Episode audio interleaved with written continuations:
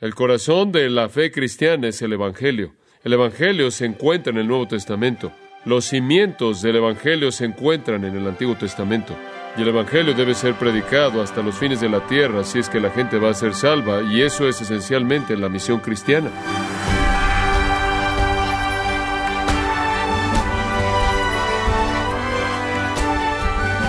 Parece que cada vez más líderes religiosos están adoptando un mensaje que dice, hay muchos caminos a Dios, todo el mundo va al cielo si usted es espiritual y sincero. Mientras que una visión tan amplia es ciertamente fácil de asimilar por la gente, pero un mensaje aceptable que refleja una mente más abierta y una meta digna, ¿es correcto hacer el Evangelio lo más inclusivo posible? Jesús da libertad en este asunto, ¿acaso margen de maniobra para aquellos que no aceptan a Cristo? ¿Que no se arrepienten de su pecado? ¿Van a encontrar un lugar en el cielo, acaso? Estimado oyente, hoy la exclusividad del Evangelio es más controvertida y más atacada que nunca. Es importante saber por qué cree que Cristo es el único camino a Dios y cómo compartir esas afirmaciones exclusivas a un mundo escéptico y relativista. Para obtener ayuda en esta área, quédese hoy en gracia a vosotros mientras el pastor John MacArthur le da la luz bíblica acerca de la exclusividad del Evangelio. Cuando usted hace exposición bíblica como yo lo hago, usted se mete en un libro y se queda mucho tiempo y hay asuntos que salen que tienen que ser estudiados, ya entonces algunas veces hemos tenido que tomar una desviación del camino principal para hablar de un asunto y este es un asunto muy, muy pertinente. Parecería que toda persona en el cristianismo evangélico, toda persona que verdaderamente es un cristiano, entendería que el Evangelio es el corazón del cristianismo y que el Evangelio se encuentra únicamente en las Escrituras y que el Evangelio debe ser predicado hasta los fines de la tierra. Yo crecí entendiendo eso. Mi educación teológica lo afirmó. Mis años de estudiar la Biblia ha sellado esa afirmación. El corazón de la fe cristiana es el Evangelio. El Evangelio se encuentra en el Nuevo Testamento. Los cimientos del Evangelio se encuentran en el Antiguo Testamento. Y el Evangelio debe ser predicado hasta los fines de la tierra si es que la gente va a ser salva, y eso es esencialmente la misión cristiana. Eso es lo que la Iglesia ha creído. Eso es lo que ha motivado su vida, ese ha sido su mandato. Jesús dijo, id por todo el mundo y haced discípulos, bautizándolos en mi nombre y enseñándoles que guarden todas las cosas que os he mandado. Él lo dijo de otra manera, él dijo, id por todo el mundo y predicad el Evangelio a toda criatura. Ese ha sido el mandato de la Iglesia. Los cristianos verdaderos siempre han creído eso. La Iglesia verdadera siempre ha enseñado eso. Hemos creído y nos hemos visto motivados por el hecho de que si la gente no oye el Evangelio no puede ser salva y si no son salvos pasarán la eternidad en el infierno bajo el juicio de Dios. Entonces es absolutamente crítico que el mundo oiga el Evangelio de Jesucristo, que no solo lo oiga, sino que lo entienda de manera precisa, que lo crea y que se someta a él por sí misma, porque es la única verdad salvadora. Motivados por este mandato bíblico claro, los cristianos a lo largo de los siglos han llevado el mensaje salvador hasta los fines de la tierra. Generación tras generación han estado involucrados en hacer esto, predicando el Evangelio a toda persona sobre la tierra, ha sido la meta de la iglesia. Le he dicho muchas veces que esa es la única razón por la que estamos todavía aquí. Ya hemos sido salvos y hemos sido ya sellados para la eternidad. No hay razón por la cual tengamos que quedarnos aquí fuera de esta responsabilidad de evangelizar. Ahora creemos que la Biblia es muy clara en que la salvación viene a través de creer en Cristo. Creer en Cristo viene a partir de oír y entender el Evangelio. Poder oír y entender el Evangelio solo puede ocurrir si alguien toma el mensaje. Y alguien solo puede tomar el mensaje si son enviados con el mismo. Y eso es lo que Romanos 10 dice. Usted es salvo al creer en Cristo, pero usted no puede creer en Cristo a menos de que oiga acerca de Cristo. Usted no puede oír acerca de Cristo a menos de que alguien predique y alguien no va a predicar a menos de que sea enviado. Y ese es nuestro mandato y esa ha sido la misión de la iglesia desde que la iglesia nació en Pentecostés y Jesús dijo, recibiréis el Espíritu Santo y me seréis testigos en Jerusalén, Judea, Samaria y hasta lo último de la tierra. Desde que la iglesia inició hasta el día de hoy, millones de dólares que no se han contado en toda moneda en el mapa del mundo, y millones de horas de esfuerzo y trabajo, y millones de personas cristianas a lo largo de los siglos han sido gastados y se han sacrificado por llevar el único mensaje de salvación hasta las orillas de la tierra. Trabajo de traducción, riguroso, difícil, un trabajo difícil, desafiante, de tomar un idioma que ni siquiera es escrito y desarrollar un alfabeto y desarrollar una manera de escribir ese idioma y después enseñarle a la gente a leer en su propio idioma, cuando nunca realmente lo han visto, y después darles las escrituras y el Evangelio y llevarlos a Cristo. Es un trabajo riguroso que demanda décadas. Y después imprimir materiales en todo idioma, predicando, enseñando, evangelizando. En eso ha estado involucrada la Iglesia desde la llegada de el Espíritu Santo en el día de Pentecostés, en un esfuerzo imparable de usar todo medio disponible para alcanzar a las personas con el único mensaje que puede salvarlos del juicio eterno, y ese es el mensaje del Evangelio de Jesucristo. Tenemos más medios de llevar el Evangelio hasta los fines del mundo que en cualquier otra época de la historia. Tecnología y una sofisticación en la aplicación de esa tecnología a todo medio imaginable de comunicación nos ha dado un poder más grande ahora que jamás, que nunca antes hemos tenido para llevar el Evangelio hasta el fin de la tierra. Y es sorprendente que en este punto en el tiempo, el enemigo de las almas de los hombres, el enemigo de Dios, el archirrival de Dios, Satanás mismo, ha incrementado sus esfuerzos por prevenir esto. Él lo ha hecho en un par de maneras interesantes. Una es al hacer que la iglesia se confunda por lo que el Evangelio es. Y en los últimos 15 años esta ha sido una batalla en la que he estado yo involucrado junto con otros, el tratar de asegurarnos de que la gente cristiana entienda lo que el Evangelio es. No sirve de nada tener la tecnología, no sirve de nada tener la oportunidad, no sirve de nada tener los medios financieros, no sirve de nada tener la capacidad humana de tomar el mensaje, de llevar el mensaje hasta los fines de la tierra, si usted no sabe cuál es el mensaje. Y entonces ciertamente ha sido una estrategia muy sabia por parte del enemigo de las almas de los hombres de confundir a la iglesia en el mensaje y entonces junto con muchos otros me he involucrado en escribir libros para tratar de aclararle a los cristianos, entre comillas, qué es el Evangelio. Porque la iglesia se ha confundido en el área del Evangelio, no está realmente segura si Jesús es Señor o no, si necesita ser Señor o no. ¿No le parece importante ya a la Iglesia que la gente entienda la doctrina bíblica verdadera de la justificación por fe únicamente, por gracia únicamente, en Cristo únicamente? ¿No parece ser importante para algunas personas que haya arrepentimiento de pecado y que prediquemos arrepentimiento? De hecho, algunas personas creen que es algún tipo de interrupción en la gracia. Hay un fracaso en entender la doctrina de la sustitución y también de la imputación, esto es el entendimiento verdadero de que nuestros pecados fueron imputados de manera total a un sustituto quien murió en nuestro lugar y que contribuimos en nada a nuestra salvación fuera de la fe en ese sustituto. Entonces, aquí estamos como una iglesia evangélica confundida acerca del mensaje y usted oye a un pastor de una iglesia evangélica muy grande hacer una declaración como la reforma fue sobreestimada en términos de su importancia. Bueno, lo que la reforma hizo fue definir el Evangelio. No solo no sabemos lo que es el Evangelio, en gran parte, ni siquiera estamos seguros de que es importante que lo entendamos correctamente. Y esto es algo trágico.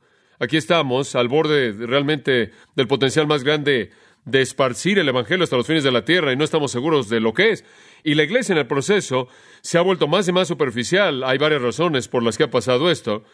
Una de ellas es porque las iglesias han proliferado en todos lados, honestamente, y están siendo pastoreadas por hombres quienes no están preparados, no son capaces, no tienen la preparación, el trasfondo teológico para tener la capacidad de definir las cosas bíblicamente y con alguna profundidad. Y otra es que existe esta preocupación por no ofender a nadie, hacer que la iglesia sea divertida y entretenida, y entonces creamos algún tipo de evangelio sintético que no tiene suficiente verdad en él para salvar a nadie. Ahora, todo esto es bastante malo y hemos tratado de hablar de esto, pero hay una nueva ola en el mundo evangélico que por lo menos es tan aterradora, si no es que más aterradora. Y la nueva ola en el mundo evangélico es esta. Hay algunas personas que nos están diciendo que no es necesario ni siquiera llevar el Evangelio hasta los fines de la tierra. No es necesario. La gente está siendo salva sin Él, sin Él. Ahora, esta perspectiva tiene algunas etiquetas Permítame darle un poco de enseñanza aquí. Esta es una clase de teología por unos cuantos minutos. Sé que lo pueden recibir, yo lo sé. Si yo lo puedo entender, usted también puede. ¿Cuál es el nombre de esto? Esta idea de que alguien puede salvarse, alguien puede entrar al reino de Dios, alguien puede ir al cielo sin el Evangelio. Este es un nombre. Teología natural. Esto es que el hombre naturalmente puede ascender hasta llegar a un conocimiento de Dios, puede ascender hasta llegar a una relación con Dios, puede ascender mediante su razón y su deseo innato de hacer lo que está bien y ajustarse con la voluntad de Dios. Esto es natural, esto es opuesto a lo sobrenatural. La teología sobrenatural dice Dios tiene que descender y salvar al hombre. La teología natural dice el hombre puede ascender y llegar hasta Dios. Esto es puede llegar a Dios a nivel natural. Esto quiere decir que el hombre tiene el proceso de razonamiento natural y la capacidad natural de llegar a Dios y ser salvo sin las escrituras. Los promotores de esta idea dicen que la humanidad puede descubrir la existencia de Dios, puede descubrir los atributos de Dios, puede descubrir la naturaleza de Dios mediante la razón humana de manera independiente de la revelación escritural. El hombre es capaz de conocer a Dios, conocer la verdad acerca de Dios y conocer la voluntad de Dios sin la Biblia. Su razón es suficiente. Ahora, obviamente, para creer eso, usted no podría tener una postura reformada de la depravación. Usted tendrá que creer que el hombre no solo tiene un poder de razonamiento innato, sino una bondad innata para buscar eso, para buscar la justicia. Entonces la gente que promueve esto tiene una perspectiva errónea de la depravación humana. Pero lo que ellos promueven es que el hombre puede llegar al cielo sin la Biblia. Él puede llegar al cielo sin el Evangelio. Entonces, ¿por qué nos preocupamos por todos estos misioneros? Usted no necesita arrepentimiento hacia Dios y fe hacia nuestro Señor Jesucristo, como Pablo dijo que tenía que predicar en Hechos 20. Los perdidos no necesitan oír el Evangelio, no necesitan tener una Biblia. No necesitamos todo este trabajo de traducción, no necesitamos que todas estas personas sacrifiquen sus vidas en áreas remotas, con tribus pequeñas de personas tratando de llevarles la Biblia, la palabra de Dios y el Evangelio que salva, porque pueden ser salvos sin esto. Porque Cristo no es el asunto medular. El Evangelio no es importante, la Biblia no es importante, la sinceridad y la bondad son importantes. Y esta es la idea de la teología natural, que el hombre, por sus capacidades naturales, sus capacidades de razonamiento y alguna bondad innata, puede ascender al conocimiento de Dios y la voluntad de Dios y agradar a Dios y ganarse la salvación, sea que llegue a ver una Biblia o llegue a oír de Jesucristo. Esto de alguna manera es motivado por alguna concepción humana de la justicia. No es justa de alguna manera que alguien en algún lugar no pueda ser salvo cuando no tienen acceso inmediato al Evangelio. Ahora esto nos, nos introduce al lado evangélico de esto y hay un término que está siendo usado para describirlo. Es llamado la postura de la misericordia amplia, la cual es más fácil de oír que la postura de la teología natural, la idea de que el hombre en su condición depravada puede encontrar a Dios, puede encontrar la voluntad de Dios, vivir una vida justa y agradar a Dios.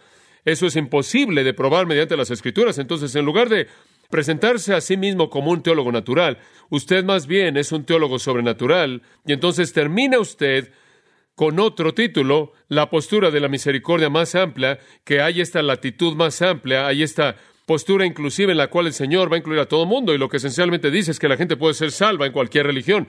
Clark Pinnock, cuando yo era un alumno en seminario, escribió un libro llamado Presente su caso, el cual realmente fue una apologética cristiana muy buena, un libro evidencialista cristiano. Él, como usted sabe, fue un gran campeón de la fe cristiana. Él se ha desviado y ha apostatado de eso, hasta el punto que ahora probablemente es un proponente principal de los principales promotores de esta postura de la misericordia más amplia. Y voy a citar, él dice esto, y cito, cuando nos acercamos al hombre de la fe fuera de la nuestra, alguien en otra religión, será un espíritu de expectativa, descubriendo cómo es que Dios le ha estado hablando a él y qué nuevo entendimiento de la gracia y amor de Dios podremos nosotros encontrar en este encuentro. Nuestra primera tarea en acercarnos a otra persona, otra cultura, otro pueblo, otra religión, es quitarnos nuestros zapatos. El lugar al que estamos llegando es santo, no sea que nos encontremos pisando los sueños de los hombres. Es más, podemos olvidar que Dios estuvo ahí antes de nuestra llegada. Fin de la cita. Ahora eso redefine las misiones de manera muy significativa.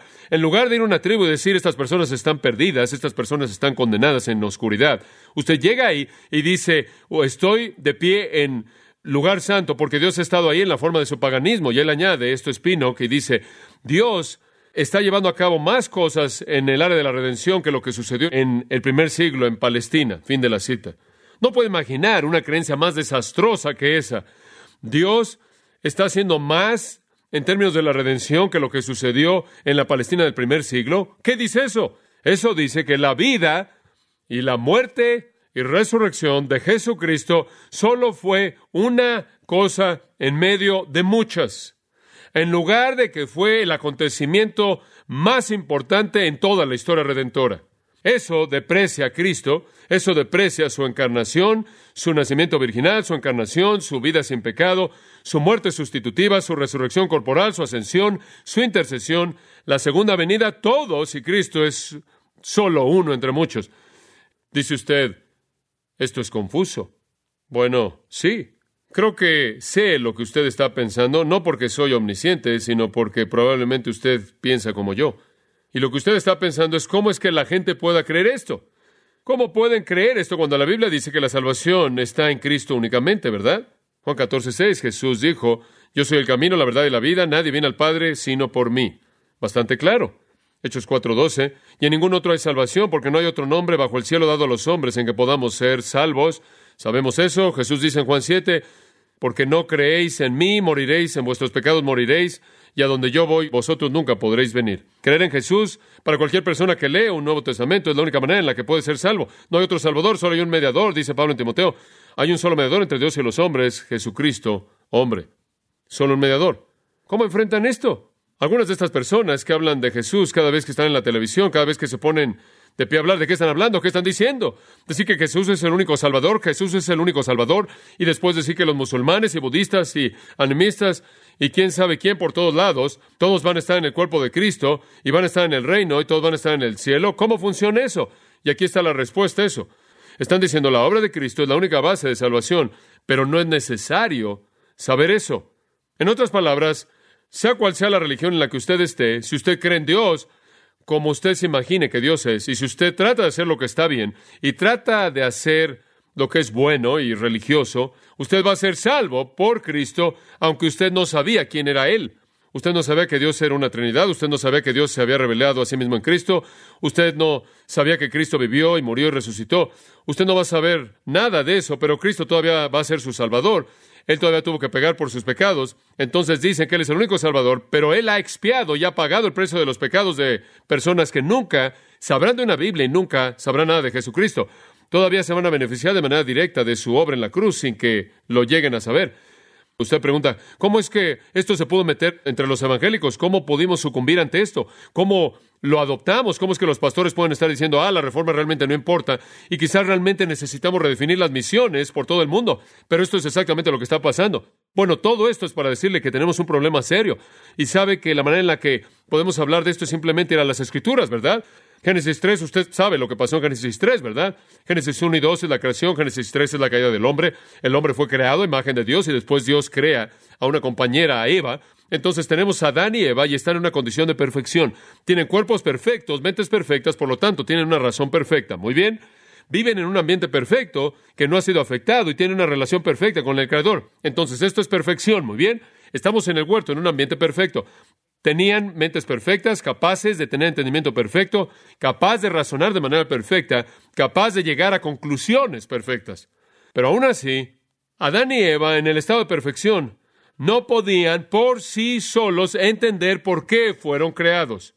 Podían entender que fueron creados, podían entender que algo más poderoso que ellos los creó, algún ser que amaba la belleza y amaba el orden y amaba el diseño y tenía poder y dio vida y todo eso, pero no podían saber por qué fueron creados. No podían saber lo que debían hacer, lo que no debían hacer, cómo debían hacerlo, a menos de que alguien les dijera. Ellos no sabrían cómo responder a su ambiente, cómo funcionar en el huerto. Entonces Dios les dijo, pueden comer de todo. De otra manera no habrían sabido eso. Y Él les dijo, no coman eso. Si lo comen, morirán.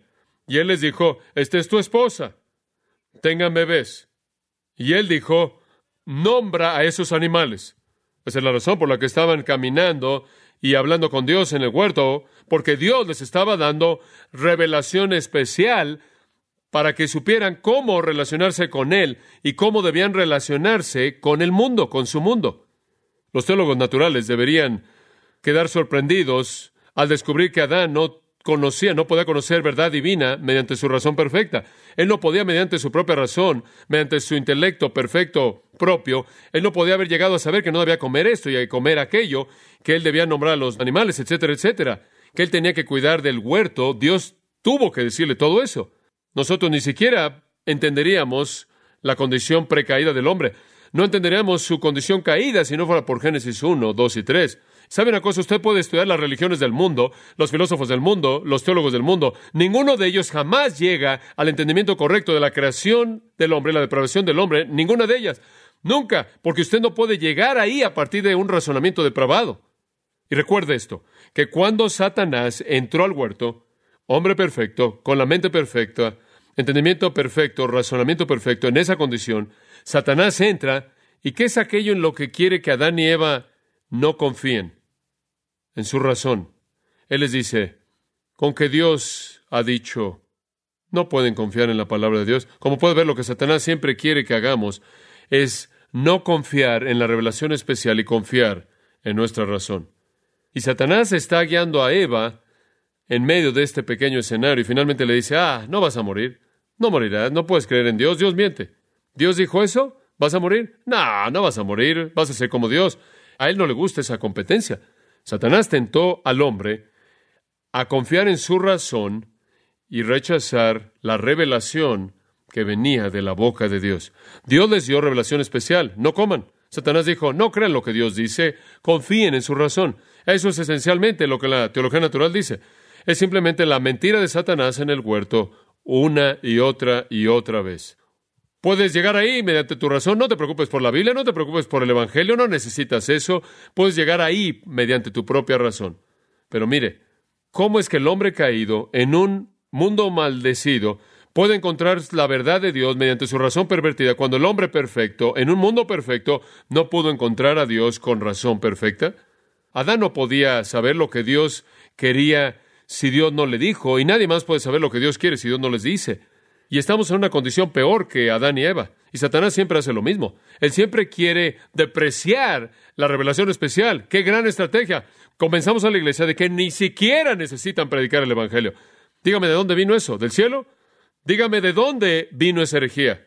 ¿Quién quiere más que ninguna otra persona el detener que se predique el Evangelio? Bueno, veamos Romanos 1. Y voy a verlo rápidamente. Romanos 1, 18 al 23. Este es uno de esos pasajes monumentales en la Biblia. Es extremadamente definitivo y tiene implicaciones muy importantes. Quiero que vea al hombre. Esta es una perspectiva del hombre. Esta es una antropología bíblica. Y dice en el versículo 18, porque la ira de Dios se revela desde el cielo contra toda impiedad e injusticia de los hombres que detienen con injusticia la verdad, porque lo que de Dios se conoce les es manifiesto, pues Dios se lo manifestó, porque las cosas invisibles de Él, su eterno poder y deidad, se hacen claramente visibles desde la creación del mundo, siendo entendidas por medio de las cosas hechas, de modo que no tienen excusa. Pues habiendo conocido a Dios, no le glorificaron como a Dios ni le dieron gracias, sino que se envanecieron en sus razonamientos y su necio corazón fue entenebrecido profesando ser sabios, se hicieron necios y cambiaron la gloria del Dios incorruptible en semejanza de imagen de hombre incorruptible, de aves, de cuadrúpedos y de reptiles. La Biblia aquí está diciendo que hay evidencia acerca de Dios. Versículo 19. Lo que de Dios se conoce les es manifiesto. Y eso es a través de la razón. La razón ve en el versículo 20 la creación y dice, debe haber un creador.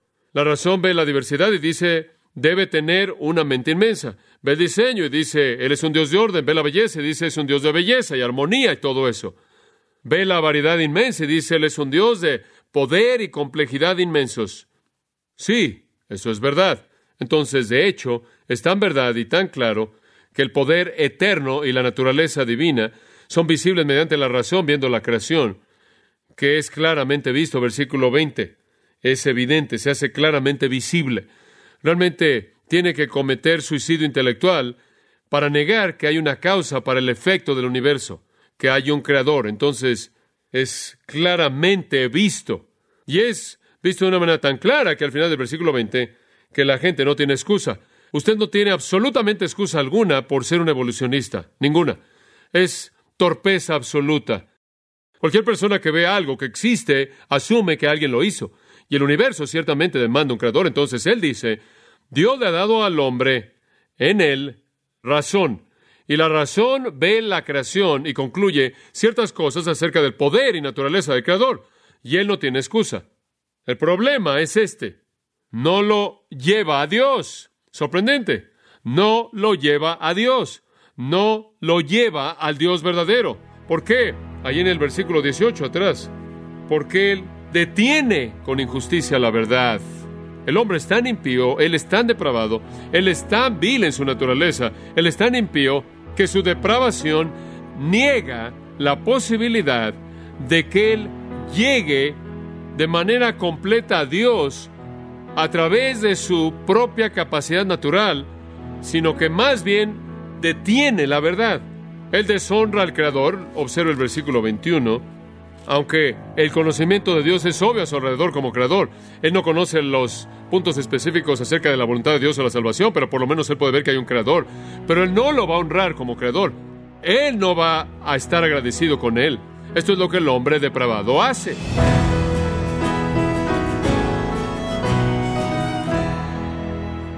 La soberanía de Dios en la salvación se hace evidente cuando usted se da cuenta de que todos los hombres están muertos en sus pecados y son incapaces de salvarse a sí mismos. Ninguno de ellos es justo, ninguno busca a Dios. Pensamientos humillantes pero saludables que el pastor John MacArthur nos ha dejado por parte de su estudio titulado Liberado por Dios, en gracia a vosotros.